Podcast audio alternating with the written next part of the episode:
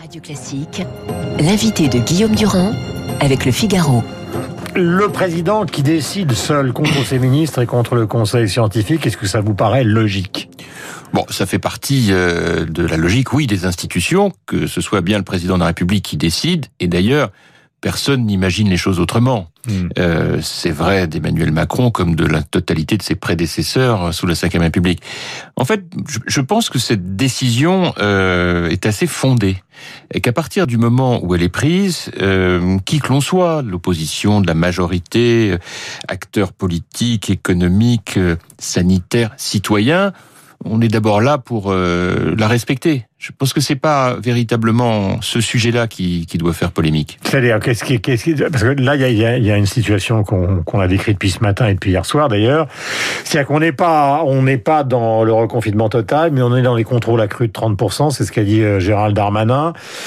L'argument qui a été donné par ceux qui pensaient et qui conseillaient le président de la République, c'est de dire on est à la limite de la fronde dans le pays et il faut faire extrêmement, pardonnez-moi l'expression, gaffe. Oui. Bien sûr, mais bien sûr qu'on est à la limite de la fronde. Les gens sont euh, évidemment pour beaucoup d'entre eux, et on le comprend, exaspérés. Et d'autant plus exaspérés, j'avais cette discussion-là bon, ce week-end avec euh, quelques-uns de mes administrés qui me disaient, mais vous savez, on ne sait plus quoi faire en fait on sait plus quoi faire parce que on respecte le masque, le gel, on sort plus. Euh, il faut faire quoi de plus? Et, et, quelque part, j'ai pas la réponse et personne n'a la réponse. Hmm. En réalité, euh, ce qui pour moi est le plus frustrant et le plus difficile à hmm. accepter, c'est le fiasco des vaccins. C'est là-dessus que. Donc il fallait pas passer par le système européen. enfin, je vais vous dire, c'est là-dessus, je pense que le, gouvernement français a, la plus grave responsabilité. Euh, et bien sûr que le système européen euh, montre sa limite. Ça, on le voit bien, le fait d'avoir négocié à la baisse les prix euh, peut avoir été dans une logique capitalistique comme celle qu'on on a observée de la part de certains euh, industriels, euh, les a conduits à faire d'autres choix au détriment de l'Europe. Mais ce que j'arrive pas à comprendre, c'est pourquoi la France, enfin, ou plutôt, hélas, je le comprends, compte tenu des choix qui ont été faits, se retrouve 22e sur 27 de l'Union européenne. Là, c'est donc pas le problème de la Commission européenne. C'est que nous avons, le gouvernement a fait des choix qui étaient des mauvais choix sur la vaccination. Parce qu'à force de vouloir euh, en permanence se faire des nœuds dans la tête et de décider surtout en tout petit comité, ce fameux conseil de, de, de, défense qui se réunit régulièrement sans, sans, sans qu'à aucun moment tous ces génies ne se soient dit mais au fait, est-ce qu'on a bien tous les paramètres? Et non, ils les avaient pas. S'obséder à l'idée de ne pas vexer les anti-vaccins, alors qu'il suffisait juste de leur dire personne ne vous oblige à vous vacciner. fameux, on a choisi un autre chemin. Euh, bien sûr, oui, mais enfin, euh, de la même manière de on va attendre que les autres soient vaccinés dans les autres pays pour voir s'ils sont malades après, alors que tous les essais cliniques avaient été faits. Cette idée de, de, de ne faire que les EHPAD, cette idée de ne jamais associer les maires, qui sont aujourd'hui sur le terrain, de fait, ceux qui organisent la vaccination. Par exemple, ce matin, euh, Jean Jacobé, à, à Meaux, euh, il y, a, y, a, des vaccins ou pas? Je vais vous dire, c'est, vous avez bien fait de me poser la question.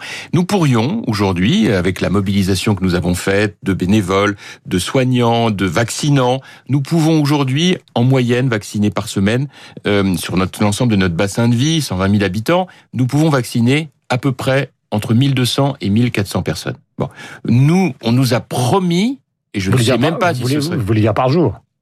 Par semaine. Par semaine. Oui. Non, non, je, vous dis par jour là? Non, non, non c'est moi qui vous pose la question. Oui, par, semaine. Par semaine. mais parce que on a mobilisé sur le tas un certain nombre de gens qui acceptent de vacciner. Euh, c'est tout ça qu'on a mis en place, sans préparation gouvernementale. On l'a fait de nous-mêmes. Et alors? Euh, Eh bien, aujourd'hui, on nous dit que pour cette semaine, nous aurons moins de 500 doses. Donc ça veut dire en clair que euh, euh, est obligé de refuser à un nombre considérable de personnes d'être vaccinées, alors même que nous voyons que c'est tout de même la meilleure réponse qui soit. On n'a pas trouvé le traitement, euh, on voit bien les variants arriver petit à petit, et, et sans compter naturellement le fait que tout cela se fait dans une improvisation Total. Hmm. Donc, euh, encore une fois, c'est pas du tout la question de la technocratie. À chaque fois, on met devant les lourdeurs technocratiques. Non, hmm. c'est les politiques qui, au niveau national, euh, ont, fait de mauvais choix. Et hmm. c'est beaucoup plus grave, de mon point de vue, que les, les ratés sur les masques il y a un an, ou même sur les tests. Parce que là, on a un retour d'expérience. On savait que tout ça arrivait dès l'automne. Et les maires n'ont jamais été associés. Et en réalité, on voit ce qui se passe. Et c'est ça qui est dramatique. Le grand argument de l'équipe au pouvoir, c'est de dire que l'opposition, finalement, n'a rien à proposer de différent différent d'original. c'est ce qu'on oui, entend mais, partout. Non, mais... Ils disent au fond, et on est dans une, vous, vous, le savez très bien, on est dans une campagne pré-présidentielle. Donc tous non, mais Guillaume Durand, moi je comprends très bien qu'ils disent ça, c'est de bonne guerre. En plus, ils sont épuisés de fatigue, ils travaillent 24 heures sur 24 dans un climat de tension extrême, les ministres, etc. Donc je suis pas en train. En plus, moi, je suis un peu sorti de, de, de cette approche de, de, polémique permanente. Je suis pas du tout là-dedans. Et d'ailleurs, j'ai pris le soin de vous dire tout à l'heure que je trouvais que la décision qui venait d'être prise par Emmanuel Macron était euh, était tout à fait raisonnable, raisonnable et qu'il fallait la respecter. Ce que je veux simplement vous dire, c'est que mon rôle de, de, maire euh, qui sur le terrain voit ce qui se passe et suis aussi acteur de tout cela parce mm. qu'il faut bien organiser les choses. Je suis atterré de ce qui a constitué une faute politique en termes de mauvaises décisions sur les vaccins. on s'est peut-être fait piéger par les laboratoires. On a peut-être signé sans savoir exactement s'ils pouvaient suivre. Non, mais encore une fois, bien sûr, mais tout est, personne n'est seul responsable. Mais ce que je veux dire, c'est qu'il y a des pays qui ont pris des initiatives qui leur mmh. permettent aujourd'hui d'améliorer le taux de vaccination de leur population. Et pas simplement les Seychelles euh, parce qu'à chaque fois mais il y a aussi des pays comme Israël et puis aussi des pays comme la Grande-Bretagne qui qui font pas tout bien c'est le moins qu'on puisse dire en ce moment quand on voit euh, le désordre euh, occasionné par le Brexit en ce qui concerne les flux de marchandises entre l'Union européenne et la Grande-Bretagne. C'est un fiasco terrible aujourd'hui. Mais sur ce sujet de la vaccination qui est une clé majeure mmh. nous avons pris un retard très important nous sommes en direct nous sommes avec Jean-François Copé question la loi séparatisme arrive aujourd'hui au Parlement. Dans le Figaro de ce matin, vous avez donc une conversation entre les représentants donc des différents cultes qui disent bon, euh, il y a quelque chose d'assez particulier avec cette loi, c'est que c'est une sorte de contrôle sur les religions. Alors au fond, ils ne le disent pas vraiment, mais ce qu'ils reprochent à la loi, c'est que c'est une loi qui normalement devrait normaliser les relations avec un islam politique dangereux, c'est-à-dire les rendre acceptables par la société, et du coup, c'est tout le monde qui va trinquer. Oui, c'est ça qui est tout à fait regrettable, c'est que finalement, à, vouloir euh, ne mécontenter personne et ne vexer personne, on a considérablement affaibli ce qui était affiché, affiché au départ euh, dans ce célèbre discours des Mureaux par Emmanuel Macron comme une, une volonté absolue de lutter contre l'islamisme radical, parce qu'en fait, c'est ça notre sujet. Et, et, nous sommes très nombreux depuis des années à, à tirer la sonnette d'alarme. Euh, L'assassinat atroce de Samuel, Paty. est évidemment euh, a été le énième euh, déclencheur de cette volonté politique affichée qui, au fil des semaines, euh, est atténuée, amoindrie. Et ce que je redoute, c'est que, bah, une nouvelle fois, ce soit euh, pour partir un rendez-vous manqué. Alors, cela étant, il y a des choses positives dans cette loi, évidemment tout sera dans la manière de l'appliquer, parce que c'est toujours la même chose. Si on n'y met pas des moyens forts, une détermination politique forte, on n'y arrivera pas. Et il faut absolument que la loi soit suffisamment claire pour que les tribunaux qui ensuite vont créer de la jurisprudence, hmm. ne l'appliquent pas à l'envers, parce que sinon ce sera absolument désastreux pour euh, pour la, la cohérence euh, de, de, de, nos principes et puis pour même l'unité de la République. Et, et c'est vrai aussi que depuis le départ, il y a un malentendu de parler de séparatisme. Qu'est-ce que c'est que cette idée de choisir des mots qui n'ont pas de sens? Je rappelle que la République a été fondée sur le principe de séparation de l'Église et de l'État. Et là, on met ce mot séparatiste, ce qui évidemment est une confusion dans l'esprit de tout le monde.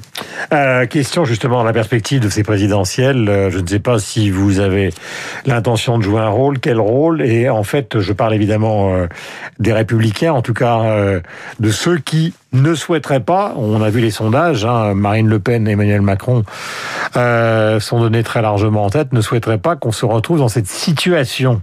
Est-ce que vous avez une solution? Parce que là aussi, c'est pas très clair. Il y en a qui réclament des primaires, mais les dernières primaires ont été un échec. D'autres qui considèrent qu'il faut voir au fil des sondages le candidat qui se, qui va se, se détacher. Quel est le sentiment qui vous habite ce matin?